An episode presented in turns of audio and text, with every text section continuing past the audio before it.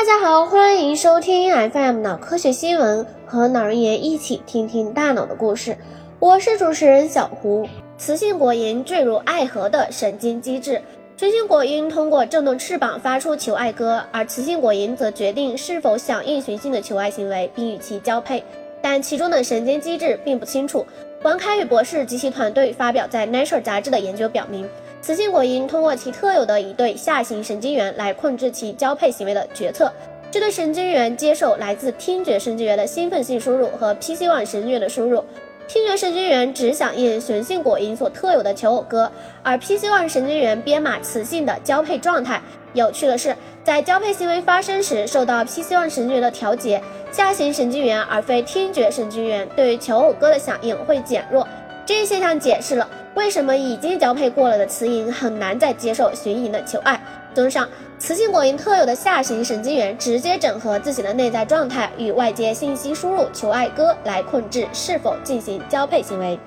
重启髓系细胞代谢，逆转衰老认知退化。在认知逐渐退化的人体衰老过程中，伴随着体内持续存在的慢性炎症。这些炎症主要是由体内髓系细胞由抗炎态转向促炎态所导致。而细胞能量代谢在调节免疫系统功能方面具有重要作用，且在衰老中存在代谢减缓的现象。这种髓系细胞功能的改变与能量代谢减缓有关吗？来自斯坦福和普林斯顿大学的合作团队发现，衰老和神经退行性疾病个体中，作为炎症主要调节剂的前列腺素 E2（PJE2） 蛋白信号明显增强。PJE2 通过激活髓系细胞 EP2 受体，进而削弱细胞糖酵解和氧化磷酸化强度。这种代谢抑制能量缺乏的状态，使得以葡萄糖为主要能量来源的衰老髓系细胞转向促炎状态，加速了认知能力退化。阻断外周髓系 EP2 信号，使衰老的髓系细胞重拾年轻态的抗炎活性，并影响中枢的小胶质细胞抗炎活性，增强衰老小鼠的突触可塑性，恢复机体的认知功能。这为恢复衰老或神经退行性疾病状态下的认知退化提供了可能的途径。未来有望通过操控髓系细胞的葡萄糖代谢，恢复年轻态的免疫功能状态。多巴胺上头导致短暂遗忘。主动遗忘对于大脑的记忆管理有重要作用，分为永久性和暂时性遗忘。暂时性的遗忘表现为记忆的提取暂时受阻，好比话就在嘴边，但突然忘记要说什么。尽管功能性磁共振成像研究已经揭示了一些脑区与之相关，但这种一时语塞状态的神经生物学机制还尚不清楚。这篇 Nature 文章发现，果蝇中一个特殊的多巴胺能神经元能够介导短暂的遗忘。这一多巴胺能神经元释放的多巴胺激活了表达在蘑菇体神经元特定轴突区域内的多巴胺受体，从而调节记忆的检索。这种短暂性遗忘的机制是受到记忆提取前一时刻出现的干扰性刺激所诱导。比如正在做实验点样的你被计时器的响声打断了，回过神来却忘记刚刚加到了哪一个样品。内侧视觉区协调焦虑情绪与育儿行为。焦虑是一种负性情绪，受到许多脑区的控制。之前的研究多集中于杏仁核和中文床核，而张光伟博士等人发现内侧视前区 mP u a 在调节应激诱导的焦虑和清代育儿行为中有重要作用。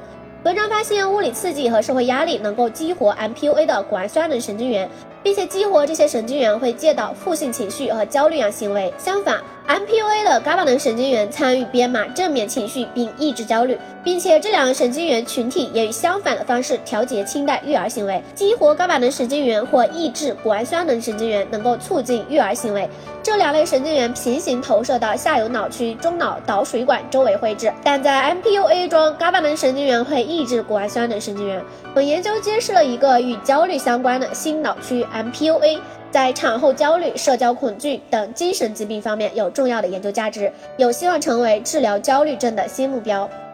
计时神经元的作用机制：动物在一个持续变化的环境中会处理时间信息，但是对于该过程的神经机制，我们还不甚清楚。为此，Takayo Sasaki 等人设计了一个依赖于海马的任务：大鼠被放置在一个小盒子内。每隔五分钟，食物会被投放至盒子一角的装置中，并伴随声音和视觉提示。任务起初，动物会不时地去检查角落内是否有食物，但当大鼠熟悉了食物是隔一段时间才被投放的以后，它们就会减少检查的次数，在快到五分钟的时候才去食物投放点转悠。那么，动物是如何感受到时间快到了的呢？他们发现，在这五分钟的间隔中，海马和纹状体神经元通过改变放电速度和在特定时间点处增加放电速度来反映连续的时间点。因此，随着实验的进行，大鼠逐渐掌握时间、奖赏、食物之间的关系。海马和纹状体中这些编码分钟的放电模式也逐渐形成，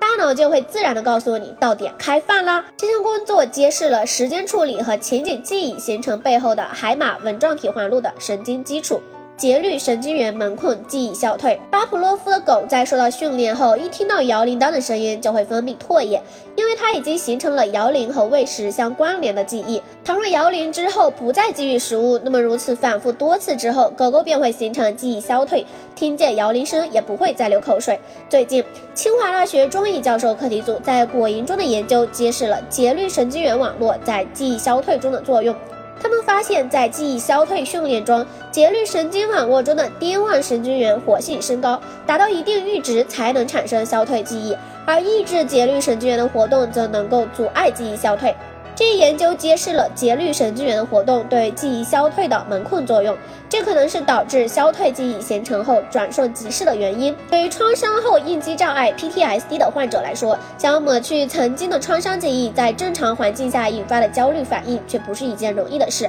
相信随着研究者们不断揭开记忆和遗忘的奥秘，将对一系列神经和精神类疾病的治疗有重要。